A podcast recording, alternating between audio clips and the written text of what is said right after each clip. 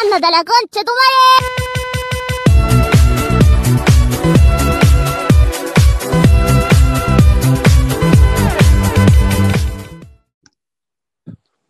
Bueno, bienvenidos sean todos a este su podcast, Parlas Podcast. Hoy estamos con el gran Camilo Telles, acá invitado internacional. Eh, una gran, una gran historia por contar hoy. Eh, bueno, parce, preséntese. Aquí no hay restricción de palabras, de nada. Lo que quiera decir lo puede decir. Entonces, preséntese quién es. Vamos, vamos, vamos a hacerle. No, pues, mucho gusto. Mi nombre es Cristian Camilo Telles Alba. Tengo 21, 21 años. Nací en el año 1999. Ya, dentro de poco, pues, vamos para los 22 años. Ya, vamos para, para viejos. Puro colágeno. Papi, colágeno al 100, para la que quiera. Pero, no sé, cuéntame, cuéntame qué quieres saber. Cuéntame qué, qué va a suceder. Bueno, entonces, pues primero que todo, cuéntenos ahorita dónde anda, qué anda haciendo, a qué se dedica ahorita. En este momento estoy en un punto en la vida donde nunca pensé estar, pero lo estoy. La lengua castiga, me dice. La gente no cree que la lengua castiga, entonces algo que les aconsejo, nunca digan nunca, porque ese nunca es lo que usted va a terminar haciendo. Gran dicho. Yo me encuentro en New York, me encuentro, pues vine a, a crear una, una independencia, a crear unas nuevas experiencias, a madurar más como persona, como, como ser humano, a ver cuáles eran los errores y poder ser mejor persona y tener mis proyectos más claros. Eso está bien, eso está bien. No, no fue a cumplir el sueño americano, alguna mierda ya, a saltar el muro, alguna vaina así. Pues gracias a Dios que tengo la visa, si no, estaría por allá pasando el muro Y no se busca una, una sugar mommy ahí de momento. No, no, papi. pues lo he pensado, pero Por el momento no. pues digamos que estoy ya culminando mi, como el sueño americano, el que la gente dice, el que la gente piensa, pero más que un sueño americano es una, una experiencia, la putería, la verdad, es una, algo que, que fue una noche a la mañana donde yo dije, quiero cambiar mi vida, la voy a cambiar, ya no, no a esperar a llegar a tener tanta edad para darle un giro a mi vida. Le recomendaría a, a la gente eh, hacer ese tipo de cosas, coger un día, irse de viaje, irse a otro sitio, no sé, cambiar de casa, por ejemplo, como Pues para que- darle un vuelco a la vida. hay veces que uno le toca salir de la zona de confort, hay veces que uno lo tiene todo, así no lo tengan todo y crean que lo poco que tienen le falta mucho por tener, o la gente que lo tiene todo no se da cuenta que lo tiene, y sí es, es necesario uno para los hombres ponerse las huevas o las mujeres cogerse los ovarios y tomar una decisión de, de, de caminar, experimentar, de, de- yo siempre he dicho, hay algo que siempre he dicho, no te quedes en, yo que hubiera hecho si hubiese escogido este camino. Es preferible decir, yo escogí este camino y me sucedió esto. Y uno queda satisfecho. como Entonces, a- arriesgarse a hacer las cosas y no, no esperar a ver qué hubiera pasado. claro, yo soy una persona de riesgos. Yo, yo soy una persona de riesgos de el 100%, que mucha gente me dice, pero en serio, ¿estás, estás seguro? Pues la verdad, yo sí soy una persona de, riesgos. Nunca le he tenido miedo. Obviamente sí, un miedo interno, pero muy interno, pero no me dejo dominar y lo hago. Pero también hay personas que no, que no lo hacen por el miedo, por, por su presente o por lo que quieren ser y no, no son felices. Pues esa es como un- una breve introducción a esto. Mucha gente se preguntará, bueno, parce, este man, este man qué, ¿por qué lo trajo este man? Y la verdad, este man tiene una historia de vida bastante impresionante, como dice el man, de muchos riesgos, de muchas cosas, de muchas historias. Entonces, cuéntenos más o menos un breve resumen de, de todo ese montón de aventuras que le han pasado, buenas y malas. Y, y de ahí irá saliendo la conversación de este podcast. No, listo. Vamos, vamos a comenzar con este podcast. No, pues que hablemos del actual, vamos de adelante, de- del presente al pasado. Pues en este momento estoy en una, en una, en una etapa de mi vida como culminándola, donde aprendí muchas cosas, donde he aprendido a valorar, a respetar, a, a cambiar mi mentalidad. Pues gracias a Dios, soy de la edad que tengo, 21 años, puedo hablar con seguridad, ser una persona que siempre me van a ver a mí cuando la gente mayor habla conmigo, se sienten cómodas, porque no parezco de mi edad, o normalmente mi primera impresión hacia una persona adulta o joven es que soy creído, egocéntrico, que solo pienso en mí y soy todo lo contrario. Eh, Entonces, digamos, ¿por qué llegó a, por qué llegó allá? ¿Por qué llegó a Estados Unidos? ¿Por qué, qué fue eso que le pasó que lo hizo pensar que tenía que irse? todo lo detonó cuando estaba en Colombia. Tenía mi familia, mi relación, mi carro, mis cosas, pero todo estaba mal, ¿me entiende? Otra vez estaba cogiendo malas pasos, malas amistades, una relación por cierta parte tóxica, una familia también tóxica. Yo no tenía otra vez claro qué quería hacer o qué era lo que quería. Y un día, ahora con unas comillas, un amigo, un supuesto amigo, me escribió, papi, pega para Orlando, ven a Tampa, vamos a trabajar, vamos a hacer dinero. Ta, ta, yo, papi, yo, yo lo pensé un martes, un miércoles lo hice realidad y el miércoles de, de ese miércoles en 8, que fue un 25 de febrero del año 2019, Sí. me vine, me vine, perdón, el 20, me vine dejando una relación, dejando una familia, dejando una hermana, dejando a una mamá, unos abuelos, dejando unos proyectos que había iniciado, pero lo hice porque mi cuerpo, mi mente como que Se lo pedí. dijeron, ya, ya, vamos, vamos a hacerlo. Y antes de que mi amigo me escribiera, yo estuve pensando en eso, en irme del país. ¿Cómo? No sabía cómo, solo quería hacerlo. Ahorita, ahorita usted dijo que era un supuesto amigo, porque dice que, que un supuesto amigo. No, una persona a la cual aparentó darme la mano y lo que hizo fue yo, o sea, lo primero que hizo fue ilusionarme, Sí. jugar conmigo y ven, va, vamos a ayudarte, te voy a dar la mano. El cual llegué a Orlando, Florida. Yo nunca había venido a Orlando, Florida. Yo ya había conocido Estados Unidos, pero no Orlando, Florida. Mm. Llegué y el man me robó 500 dólares, no tenía más plata y me tirado en el aeropuerto de Orlando, Florida. Uno, uno, ¿cómo soluciona eso? O sea, yo, marica, yo nunca he estado en una situación de esas y creo que, que muchas personas tampoco, pero si uno se ve envuelto en esa situación, ¿uno qué hace?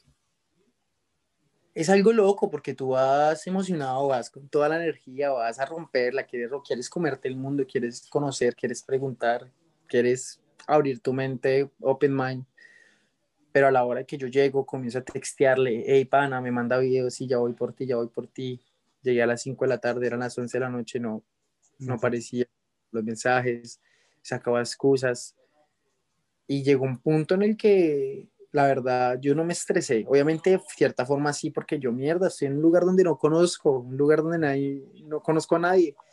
Pero gracias, contaba, gracias a Dios contaba con unos primas, una familia en Orlando, y el cual yo ya le conté a mi papá que eso fue una locura.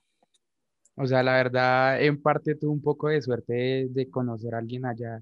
Exacto, tener una familia, porque si no, esta historia digo que sería un mil por ciento diferente. Por allá perdido, todavía toca, to- todavía lo estuviera buscando yo. No, papi. Allá, pues, me, me recogió mi prima, me invitó a almorzar, estuve con ella una semana, pero usted sabe que cuando usted es un invitado más de tres días ya huele uno feo. Sí, eso Claro, es yo- paila, es paila, ya uno se siente incómodo. Pues, viviendo en un apartamento ella, gracias a Dios me abrió la puerta, pero yo dije, no, yo vine a hacer plata, yo no puedo quedarme quieto, pero estamos en un país, Orlando, Florida, donde tú no tienes carro, no te puedes movilizar, Sí. transporte tan completo como el de Nueva York.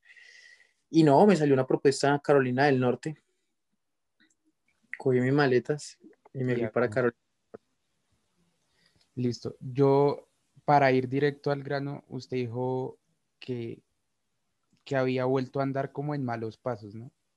Cuando estaba acá y que esa fue una de ra- de las razones para, para irse a- a- hacia allá. ¿Cuáles eran esos malos pasos? O, o para usted, ¿qué son los malos pasos? pues el cual me di cuenta, gracias a Dios, fue porque yo en ese momento tenía 19, 20 años, 19 años. Había años pasados, así para retroceder un poquito, yo siempre lo he tenido todo. La gente que me conoce se da cuenta que mi familia es pues de dinero, todo, gracias a Dios, y yo siempre lo he tenido todo, pero llegó un punto en mi vida que, que eso no me, no me llenaba, ¿sí me entiende? Mis papás separados, mi familia trabajadora, yo hijo único. Entonces yo, yo ya no veía lo material como algo esencial y me comencé a, a juntar con amistades, las mujeres, drogas, el juego. Entonces yo conocí eso a los las drogas desde los 14 y el juego de los 18, lo del casino. Entonces a la hora de que yo dije que estoy otra vez en malos pasos, ya teniendo 19 pasos, 19 años, perdón, ahí me di cuenta, oh, mierda, estoy, estoy repitiendo una historia que ya viví. Sí. Entonces Y- yo dije, O no sea, más. ¿qué, qué tanto, ¿qué tanto cree que influye situaciones como esas? Por ejemplo, de que los papás separados o, o no sé, ese tipo de situaciones para que una persona se meta en eso, como en ese tipo de cosas. O, Digamos, yo o no- es más una decisión por los amigos o algo así. La verdad, todo lo que yo hice fue porque yo quise. No hubo un pilar, no hubo alguien que me dijera a mí, hágalo o no haga. Todo lo que yo experimenté en mi vida es porque yo he querido y porque yo averiguo si me voy a meter una droga, sé que me estoy haciendo, sé qué daño me va a cometer y sé a futuro qué cosas malas me van a traer. Eh, y lo de mis papás, mi familia, son, es algo, es algo contradictorio, es un arma de doble filo, porque yo no, yo no le voy a decir a la gente, yo fui así porque mis papás son divorciados, no, Sí, no es verdad, solo lo quise hacer, quise experimentar, quise vivir, me dejé llevar de malas influencias, quise, quise saber ese mundo de, uy, las drogas, las mujeres, el dinero. O sea, dejarme el- de pronto a veces la gente toma como excusa eso. Pues no todos, sí, hay gente que sí le dará duro esa vaina y pues bueno, pero hay, yo me imagino que va a haber gente que se excusa en ese tipo de cosas para, para decir, bueno, entonces va- me voy a ir a, a drogar o alguna cosa así. Entonces, ya que, ya que usted toca ese tema, ¿qué, qué tan jodido es ese mundo? No, estamos hablando de un mundo pesado, un mundo donde yo cociné, puse, donde estuve en las discotecas, donde me rodeé de gente pesada, gente adulta, gente hasta famosa, la alcancé a, a distribuir. Eso se fue, ya se fue más unos años atrás. Donde, donde fue, donde me reé, donde, donde, donde yo digo, el diablo no tiene cachos ni cola. Hay una improvisación que yo tengo en mi Instagram donde dice, el diablo no es de de cachos ni cola, sino de, es una amistad, una vivencia y una decisión, eso es el diablo. El Sí. diablo lo tenemos día a día al frente de nosotros y la decisión es, la tomamos nosotros. como seguirle el paso a, a esa cosa o no. Y dentro de ese mundo, o sea, ¿qué cree que es lo más jodido? Como lo más paila o, o qué fue Digo lo que- más denso que usted vio? Digo que lo más triste fue ver como gente que desde pequeño yo vi progresaba, estaba haciendo un- su sueño realidad, ver gente mejor que yo. Eso a mí me, me dio rabia, no aprovechar a mi familia, no aprovechar más a mi mamá, más a mis abuelos, darme mi tiempo, ¿no? Ese tiempo que desperdicié, que yo digo que no fue tanto de- desperdicio, lo, lo hubiese puesto en otro, en otra cosa, un deporte, un estudio, un negocio, en diversas cosas. Sí. Porque yo soy una persona que tras de que lo tengo todo, yo siempre me he buscado lo mío. Yo soy comerciante desde los 14 años. Yo tuve mi primer local en San Andreito la 38, accesorios de celulares, lentes celulares, en la- San Andreito la 38. Entonces yo siempre he buscado lo mío, ¿me entiende? Sí. Que eso, pues que eso mucha gente no lo hace, ¿no? O sea, eh, aún teniendo todas las cosas, pues básicamente lo que le dé el papá o la mamá y ya, y con eso viven tranquilos. Pero, Exacto. pero si yo le dijera, pues, que cuál es la historia así como más, más jodida que alcanzó a ver o a vivir. No, yo, yo hablo de más de muchas historias. Puedo comentarles de una historia que a mí me, desde la primera vez que me dieron a UPJ, Sí, desde el momento que amenazaron a mi familia, desde el momento que a mí me golpearon, desde momentos que, que yo no podía andar tranquilo en la calle porque sabía que estaba amenazado, o sencillamente yo le debía a gente. Le por la droga y todo eso. Exacto, dinero. Entonces llegó un punto en el que yo no, yo no llevaba una vida tranquilo y siendo joven. ¿Tenía cuánto, cuántos años ahí más o menos? ¿Como 16? Estamos hablando de unos 16, 17, 18. L- digamos, ¿por qué lo llevaron a la UPJ? Yo creo que, que nadie, o sea, mucha gente nunca ha estado en una situación de esas y, y parce, yo creo que a uno le cuentan muchas vainas, pues que no sé, que les echan agua, mano de maricadas así, pero una cosa es decirlo y otra cosa es estar ahí dentro. No, la UP. La UPJ es una gonorrea porque fue un día en el 85. Yo estaba saliendo del casino, estaba tuceado. Salí a tomar y no sé, no. Lo único que me acuerdo es que terminamos yo peleando, me rentaron una botella, yo le reventé la botella a un man. Yo dije que por defender a una vieja que ni siquiera conocía. Yo reaccioné cuando me tenían las esposas, camisa rota, todo en la patrulla y me dieron UPJ, documento y me llevaron allá, me quitaron todo, huella y me entraron a un patio donde eso, eso es, eso es la mierda. La Describa mierda. eso, describa eso, la primera, o sea, la primera cosa de lo que usted se acuerda cuando, cuando vio esa vaina. No, entré, los policías me trataron como, uf, me sentí como el bandido más bandido, me quitaron todos los cordones, la correa, las cadenas, los anillos, me la robaron, unas cosas me las robaron adentro. Claro. Apenas yo llegué adentro, me quitaron mis, mis tenis, me quitaron mi chaqueta, hasta mis medias me quitaron, porque yo, yo a mí me, a mí me como que me declararon 72 horas de estar ahí metido, donde usted convive con travestis, transexuales, indigentes, drogadictos, prostitutas, gays, o sea, es un mundo, usted ve todo un mundo ahí. Un revuelto de todo ahí.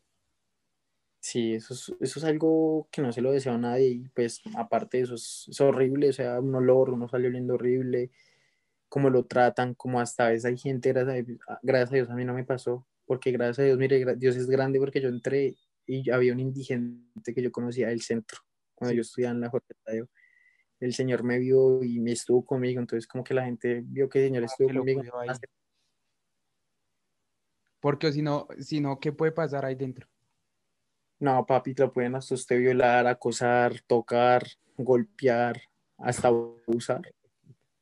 Yo creo que, o sea, yo creo que realmente todas esas cosas como que uno las ve como si fueran de película. Y, y muchas veces uno, uno se burla como de esas cosas, pero cuando uno, pues Dios no quiera o lo que sea, o pues que uno le, nunca le toque pasar por eso, porque yo sé que una cosa es uno decirlo y, y ya al estar ahí metido, ja, quisiera no, no, no vivir eso. Otro cuento, eso es una locura. Una locura. Pero, y- pero bueno, cambiando, cambiando un poquito de tema como para no irnos tan, tan, tan tristes con la vaina. Eh, usted, yo, usted es DJ o sabe de la cosa, estuvo muy metido en el tema de la rumba acá en Bogotá. sí, estuve muy metido. ¿Qué es una, qué es una buena rumba o cuáles son las rumbas acá en Bogotá? O, o usted cómo describiría una buena rumba. una para- mí al principio, cuando era un pelado, que más de uno aquí de pronto que me escuche, en el año, no sé, 13, 14, 15, cuando éramos la mayoría may- menores de edad, 85, Genoveva, para mí eso era la farra. The Rooms, la farra, la farra. La primera de mayo también. Sí. pero fui creciendo, fui siendo DJ, yo comencé siendo DJ, comencé a tocar desde los 14 años en burdeles, en el Santa Fe, mi mamá me acompañaba a tocar, Pero- pregunta, pero, pero, pero porque esa vaina, o sea, ¿cómo le dicen a un man de 15 años, camine, toque acá en, en un puteadero? Es una locura porque soy menor de edad, estoy en el- la zona de tolerancia más grande de Latinoamérica, barrio Santa Fe, donde yo hoy en día yo camino allá y me conoce más de una persona pesada, estamos hablando de una olla, estamos hablando de cuenta de todo. Un día yo quise ser DJ y comencé por la primera de mayo, me acuerdo de tanto, la 68 hasta la olla, la, la caminé diciéndole, hey, yo soy menor de edad, pero soy DJ, no sé si quieren quieren escuchar. Y me decían, sí, sí, sí, espérate, espéranos, sí, sí, déjanos tu número, sí, sí, pues cuando ahorita tenemos DJ, no se mal la cosa. Un día una, un, un X comentario me dijo, no, papi, el DJ, en Santa Fe necesitan DJs. Yo con 15 años, 14, no me acuerdo bien, cogí un bus, me fui para la 19, ya lo había conocido porque pues estaba en el comercio y me puse a caminar 8 de la noche a preguntar, ¿necesitan DJ? ¿Necesitan DJ? Y sí, señores, hubo una discoteca que no voy a decir el nombre, me dijo, ¿qué hubo? pues es menor de edad, todo bien, entra y toque. Eso, eso fue como un puerta a puerta. O sea, usted fue preguntando, preguntando, preguntando hasta que llegó. ¿Y cómo Hasta fue esa primera experiencia? Pues estamos hablando que fue una experiencia loca. Yo ya había entrado a un burdel, la verdad, ya había entrado. No se me hacía impacto unas mujeres desnudas, sexo en vivo. Pero ya comencé, ya comencé a conocer más las drogas, las tentaciones, las mujeres, como te, que usted loco buscan por interés o por estar el momento con usted. Sí. Entonces fue una experiencia pesada porque trago drogas, mujeres, trago drogas, mujeres, que a un after party que entonces pues uff, puta, es un movimiento muy, uff, es muy loco, la verdad. Pero me imagino que, o sea, una cosa es, por ejemplo, yo decir, no, caminé al 85, caminé a Modelia, a una farra, eso, es- yo creo que eso es muy normal. O sea, es muy tranquilo. Otra cosa es ya estar como en ese ambiente. Entonces, le, Sí. le voy a mandar, le voy a mandar una pregunta. O sea, ¿cuál es como lo más bajo, lo más bajo en cuanto a, a eso de farras, de rumba, que usted llegó a estar y lo más top, lo más, no sé, Gomelo. como lo más gomelo en lo que, en lo que se vio metido? Lo más bajo fue Santa Fe, yo digo. Fue el Santa Fe en, el- en los, en los after parties. Al frente de Paisas, de Troya, el último piso, un hueco, donde pasaban todas las prostitutas de la calle, las mujeres de compañía, las que se paran en la esquina amanecían allá a buscar algo, donde yo vi como escopalaminan, donde roban, como a alguien le hacen la vuelta, donde apuñalan en una plena fiesta. Eso sí, lo más denso, donde me llevan a un lugar donde me metían tapado los ojos un pasadizo, donde solo se podían entrar tapados los ojos la gente para allá, para un after party, pero era un hueco donde tú te encontrabas a gente, o sea, gonorrea, así suena la palabra explícita, pero muy, muy gonorrea. Sí, sí, sí. Descríbalo como quiera, parce. Pero, entonces quedémonos en ese, en ese punto. Y que, o sea, ¿qué fue lo que más le impactó de, de eso? ¿Qué es un after party en, en, en el Santa Fe? Un after party es es donde yo siempre he terminado como, o sea, abro un paréntesis, el after party, cuando tú me preguntaste a mí para usted, para usted que es una excelente fiesta, Sí, para mí una fiesta es un after party, ¿por qué razón? El after party no va a cualquier persona, va a la Ujú. persona que plata para seguirla, va a la persona que tiene, lo tiene, o sea, sí, es la firma, como se le dice, sí, son las sí. personas firmas a seguirla. Pero esto es after party en otra cosa, lo que le digo, iba gente loca, iba hasta indigentes, al- algunas veces los vi. Coca, bazuco, marihuana, inyectándose heroína. Ahí en plena, en plena rumba, por decirlo así, entre comillas. Eso era una respiración horrible. Parce, eso debe ser muy denso. Y ahora pasamos a lo más top. No, estamos hablando de lo más top, comencé a tocar en discotecas, eventos. Y ya, como la gente me comenzó a conocer, gente dura del Santa Fe me conoció de la primera, el Chapinero, y ya me llamaban para privados en after parties. Fiestas que se comenzaban desde la una de la mañana y no tenía fecha límite. Un cover de 80 mil pesos, gente de hijo y papi, mami, gente ejecutiva, abogados, médicos, arquitectos, modelos, cantantes donde yo quedaba impactado ver tantas figuras y yo, wow, tocar en una penthouse, que te digan a ti, que subas ese carro que nos vamos de Bogotá, terminada por allá. terminó. Una vez terminé lo más lejos que yo pude terminar, así que yo me subí sin saber. Terminé por allá en Antioquia, weón, en un pueblo, en una casa, Una finca. uff, papi, una casa quinta impresionante. Sí. Pero úntese. O sea, ¿con quién se rodeó? No sé, parce, no sé. eh, diga nombres. ¿A quién vio en eso? Pues es que eso es una vuelta, estoy hablando que eso, es- eso, es- eso, es- eso, es- hay algo que se llama yo, o sea, yo no me considero bandolero ni de la calle, pero hay unos códigos, ¿sí me entiendes? Son Sí. códigos que existen, que cuando usted conoce el mundo de la droga, quién cocina, quién no cocina, quién le enseñó, quién distribuye, quiénes son los duros, uno, así ya uno ya se haya salido totalmente para su, para su bien y para estar tranquilo, uno no dice nombres o, Le toca Uy. cierta precaución. Exacto. Entonces, pues yo no puedo decir tal persona, tal actor, tal cantante o tal persona viralizada. No, no lo digo. claro. Eh, entonces, como para ponerlo así, eh, de lo más bajo un after party, de lo más top un privado. ¿Sí o qué? Sí, lo podemos decir privados, eventos privados, eventos clandestinos. Sí. donde van ¿Cuánto, las- cuánto- cuántos días duró usted metido en una, en cuánto, cuál fue la mayor cantidad? Mi hermano, yo tuve días, yo tuve cuatro a cinco días en fiesta. Una semana que no salía de la fiesta, de un lado para el otro, en el mismo lugar. No dormía, ni comía. No dormía ni comía y lo mantenía que la, la droga. La droga, weón. Así, esa es la realidad. Sí, la realidad. Ya llegó a un punto en el que, era, era- ya era muy heavy. A mí me sangraba una época, me salió, me salió nariz, sangre en la nariz, weón, ¿Sí? ya. Y puta, duro, denso.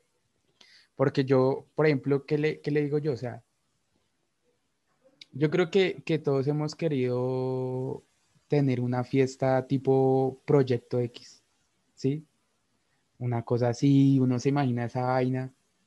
Y pues obviamente uno sale a una discoteca y uno sabe que jamás va a llegar como, como a una situación así, ¿sí? Exacto. Pero, pero en, en algún punto usted tuvo una, una rumba que usted dijo, parce, esto es mejor o igual a una rumba así como la de Proyecto X. Papi, Nueva York. Este año la viví. Y no ¿Este pensé. Y el año pasado, perdón. Fue una locura. Manhattan, Penthouse, donde gente exótico, drogas exóticas, mujeres exóticas, ambiente exótico, donde ya, ya donde tú te sentías rico solo por el lugar donde estabas, te sentías importante. Una locura, yo creo que esa ha sido una de las fiestas más gomelas, por decirlo, con gente, yo no las conozco obviamente, pero con gente que uno veía y uno, uy, ese debe ser alguien famoso Sí. o tener papás de alguna firma o no sé, pero era, uff, era una locura. ¿Y cómo, cómo terminó ahí? ¿Cómo terminó ahí metido? Estaba en Manhattan, una amiga que llegó a Europa me escribió, hey, ¿qué más, Cami? ¿Cómo estás? ¿Dónde andas? Yo, no, estoy aquí en Times Square. Bebé, tengo una fiesta hoy. Yo le dije, bueno, voy, me arreglo y nos vemos en la noche. Yo pensé que era una fiesta de tira, tomar una casa, fumar juca. Y no more. Tranquilito. Papi, fue una locura. Eso fue una dirección secreta. Llegamos a un lugar, nos dieron documentos, suban, toma de fotos y nos metieron a un lugar pues, exótico. Ah, lo bien. Sí, donde tú ves todo Nueva York. Describa, describa un poquito ese ambiente, así en poquitos detalles. Pues entras, su- el- obviamente subes un ascensor que te abre la puerta. Es un lugar que tiene tres pisos, tiene una piscina en un balcón, o sea, saliendo por un balcón, tiene un jacuzzi dentro de la casa, tiene una fuente en la mitad, tiene más de 14 cuartos, si no estoy mal, no me acuerdo, tiene una cocina, tiene una zona play, tiene un cinema, tiene hasta un casino dentro de ese lugar. Era muy algo que uno, que yo en mi vida había que yo, wow, yo qué chimba, o sea, qué chimba vivir uno así, o sea, wow. Yo en mis cinco, en mis seis sentidos, ¿Y qué, qué tan diferente es ese tema de, de la, la droga, la rumba, las mujeres, acá en Colombia, allá en Estados Unidos? estamos hablando de que estamos, estoy en, estoy en Manhattan.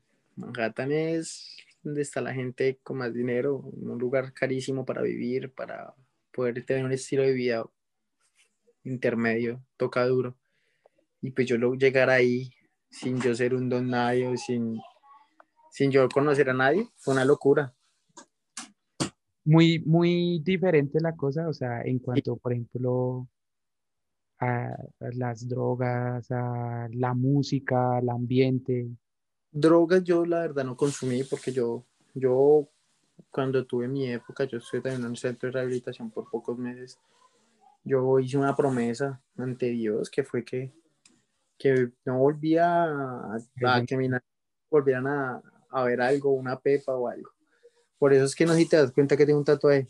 Eso quiere, ahí dice en inglés, blessed, bendecido. Sí. Porque acabo de muchas. Pero bueno, bueno va- vamos a, a- a cortar ahí un poquito ese tema y, y le boto una pregunta y es, ¿qué cree que es lo que ha sido que, o bueno, lo que ha pasado, lo que ha sucedido dentro de usted para tomar esas decisiones como tan drásticas en su vida? O sea, de meterse en esto, meterse en, lo otro, igual salirse de eso, ¿no? No, mi hermano, es la fuerza de voluntad, el, el querer ser alguien, el, el, el, el uno tener una familia, si yo la llego a tener, o simplemente tengo mi hermana, que es cinco años, que yo soy un ejemplo a seguir. Y más que eso, que yo cuando tenga mis 30 años ya tenga todo lo que quiera. Que yo me sienta feliz, me sienta contento, me sienta tranquilo, pueda yo sentarme y decir, estoy bien, estoy bien, he cumplido lo que he querido, me falta obtener más cosas, pero un 100% tengo un 78% logrado con el sudor de mi... De, de su frente o de, o de qué más, de qué más. De todo, de mi- Porque aquí donde usted me ve, yo aquí aprendí a camellar en lo que sea. Se le, se le hace a todo. Claro, Pero, pues, pues es, es algo como muy impresionante porque así como ha estado metido, también ha Exacto. tenido como la, la voluntad o la fuerza o, o lo que sea para decir, bueno, no, no más. Pero ¿cree usted que, que eso lo hizo perder tiempo o se arrepiente de eso que, que le pasó? Tiempo perdí, sí. Arrepentirme no tanto, porque ese arrepentimiento creé fue fuerzas, creer que me tapas, que me tapas a muy temprana. Em, me hizo ver la vida de, otro, de otra manera, me, me hizo cambiar mi forma de pensar, mi forma de ser como persona de otra manera. Que perdí tiempo, obvio, que estaría en este momento ya, ya con una especialización o algo. Pero por estar en bodas, darle prioridad a bodas, pues no, no lo he logrado, pero todavía están mis planes de vida. ¿Qué, qué piensa, por ejemplo, esos, esos finos o de los jóvenes o pues todo el mundo ha querido como, como creerse el putas y toda esa mierda? O sea, es necesario tomar, es necesario drogarse, es necesario estar en la calle, es necesario todo eso para eso o usted qué, qué siente personalmente que es lo que lo llena a uno? No sé, hay un dicho que me dice mi abuela, mi abuelita paterna y materna, amigo. De la calle, la calle es el diablo. De la calle solo se aprenden mañas. Es verdad. Y es así. Ah, el tomar, yo no digo una persona puede tomarse, puede tomarse su cerveza, puede, puede darse sus gustos, su whisky, su vino, lo que tome, pero en exceso. Las drogas son algo que, que no van ni vienen, o sea, el que quiera dejar entrar eso en su vida es libre, porque es el que toma la decisión, nadie más. Pero es algo que el que quiere vivirlo, yo no lo niego a vivir. Yo le, o sea, yo digo a las personas, mire, pana, esto hace esto, le va a traer consecuencias en su presente, en su futuro y familiar y personal. Pero pues si usted le quiere hacer, hágale, mi hermano. No lo recomendaría. No, no lo recomiendo porque es algo inútil. Tras de que gastas dinero, es algo que estás perdiendo tiempo, o sea, te está haciendo daño, está haciendo daño, que es lo que la gente no se da cuenta.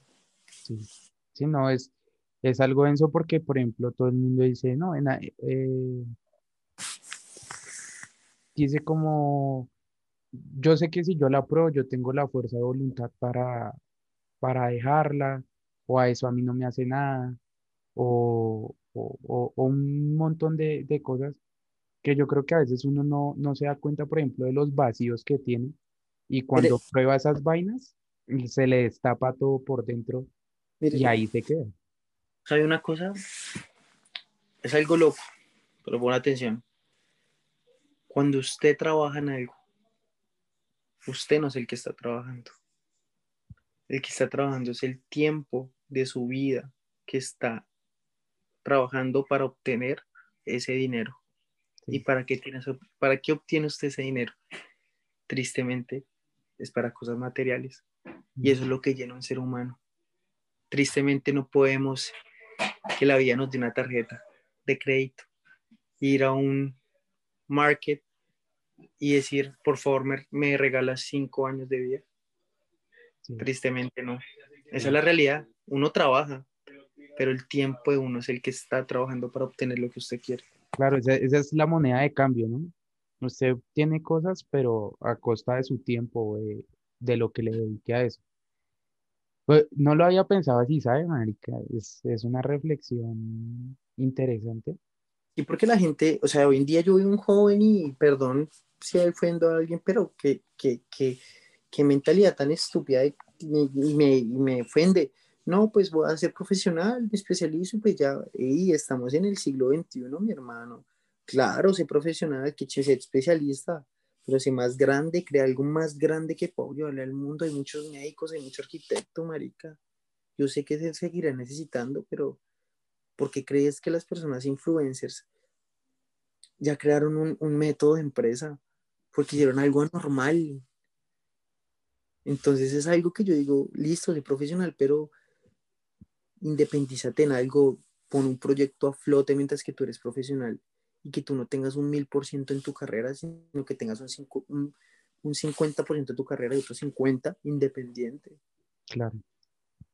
Sí, yo creo que no todo el mundo tiene ese chip, ¿no? No, tiene, no todo el mundo tiene esa mentalidad. Yo, yo la he tomado por porque yo no soy mediocre y tengo una cabeza muy grande y usted usted me la conoció, o sea, y, y realmente yo creo que la gente quiere muchas cosas y busca muchas cosas, pero igual sigue haciendo lo mismo. No obtiene nada. Eh, no prueba más cosas, se queda en lo mismo. Entonces, yo creo que no hay que quejarse de la gente que está más arriba de uno, sino aprender de eso y, y si no imitar, pues mirar. La gente no debe criticar, debe decir cómo hizo, qué pasos tomó y qué pensamiento tomó para poder estar allá. Si, él, si la persona pudo, yo voy a poder. Si él tiene, yo voy a tenerlo. O más bien, porque tú no dices? Lo que yo sé, les puedo compartir a ustedes. Lo que yo tengo, ustedes lo van a obtener. La riqueza que yo he creado, cada uno la puede obtener así, así, así. Es una, es una reflexión para que la gente que escucha esta vaina la, tenga en cuenta y, y, como de la historia de, parce, alguien que estuvo sinceramente en lo más paila, a, ahorita, parce, está en otro país, está haciendo, está camellando, está luchando por sus, por sus cosas. Y ya como, como para cerrar un poco ahí el tema, que ahorita que, cuáles son sus proyectos, qué lo motiva, quién es Camilo Telles ahorita, qué quiere hacer. ¿Quién soy yo? Pues felizmente puedo decir soy yo. Me aprendí a conocer, aprendí a escucharme, aprendí a pensar en mí. Soy una persona ya, gracias a Dios, madura, una persona analítica en cada palabra, en cada situación que voy a tomar. Y soy una persona con proyecciones grandes. Yo aquí donde yo he trabajado he sido jefe. Me doy cuenta que no, no puedo ser empleado. Yo trabajé en Colombia McDonald's en Teleperformance. Me echaban, me echaban. Porque yo llegaba y de una michivera, boom, quiero ser jefe de, de tienda, quiero, jefe, quiero ser jefe de piso. Pero la gente cuando ves que tienes ese pensamiento va a llegar, la gente es envidiosa entonces hoy en día yo me considero una persona grande. No necesariamente necesito tener 40 años para yo contar esto. Y mis proyectos es ser una persona profesional. Claro, lo quiero ser. Tanto para, para yo sentirme yo... Como realizado. Exacto. Pero lo mío es el comercio. Quiero, quiero, quiero abrir unas fundaciones. Quiero...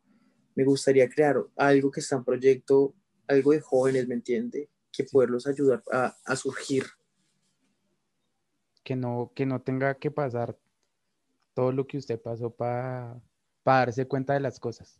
No sabe cuántos jóvenes hoy en día necesitan un pelado que les hable así sin, ta- sin Sin tapujos, tap- sí, sí, sí, sí. De frente. me llama gente, chicos, me llaman, marica, me está pasando eso. Yo cuéntame. Yo, mira, puedes, yo no les digo debes, porque como lo recalco tanto, todos tienen sus decisiones. Como siempre he dicho, tengan en cuenta que una mala decisión en su vida puede cambiarle toda su vida. Sí. Entonces yo los aconsejo, los escucho, los hago ver de otra manera y lo que siempre ellos, lo que yo siempre logro es sacar una sonrisa a las personas. A mí yo no quiero dinero, no espero nada a cambio, espero que, que me den una buena energía y una sonrisa. Eso es lo que a mí me llena como persona. Y ahorita, ahorita en qué proyectos anda metido ahorita actualmente. En proyectos y en este momento, pues por problemas familiares, me toca llegar a hacerme encargo de la empresa de mi papá, Mm, pero tras el hecho tengo un proyecto, una compañía ya, ya la tengo en proceso, una compañía que es algo similar a Amazon, entonces pues se va, mm, se está desarrollando poco a poco, ya es llegar y hablarlo con las personas que me, profesionales, Sí, entonces eso es algo que va un proyecto que si Dios quiere ya es para el otro año que lo estoy iniciando, no, ojalá, ojalá se le des. buscar compañías, de buscar una bodega, buscar empleados, de buscar muchas cosas para es- estructurar, estructurar lo mejor de lo que ya está y tener un equipo firme. Parce, pues, pues, nada, muy chimba conocer su historia, que la gente ojalá la escuche, que, que se dé cuenta de las cosas, que aprenda de esto, ¿no? Que es como lo principal. Si quiere decir algo final, Algo final. Que, que la vida es hermosa. Enamorarse es hermoso. Enamorarse, vivir, compartir con tu familia, valorar. Nunca es tarde para tú corregir tus cosas. Y siempre, como tengo también tatuado mi brazo, y es persistir, resistir y nunca desistir. Para se mí eso es frase. algo y mi palabra que me define a mí es lealtad. ¿Qué es leal conmigo? Lealtad le doy. El que no es leal, lealtad, muerte. Bueno, pues este fue el segundo capítulo de este podcast. Eh, un placer tenerlo acá, parce. No, Eh, papi. eh, pues síganlo en las redes, ahí se las dejo abajo. Sigan este podcast. eh, si les gusta, si se sienten identificados, si quieren saber más historias. Y pues nada, besitos en la cola, se cuidan Pipicos, diga, pipicos para toda la gente. y picos para toda la gente. Un saludo, bye. ¡Ándate a la concha, tu madre!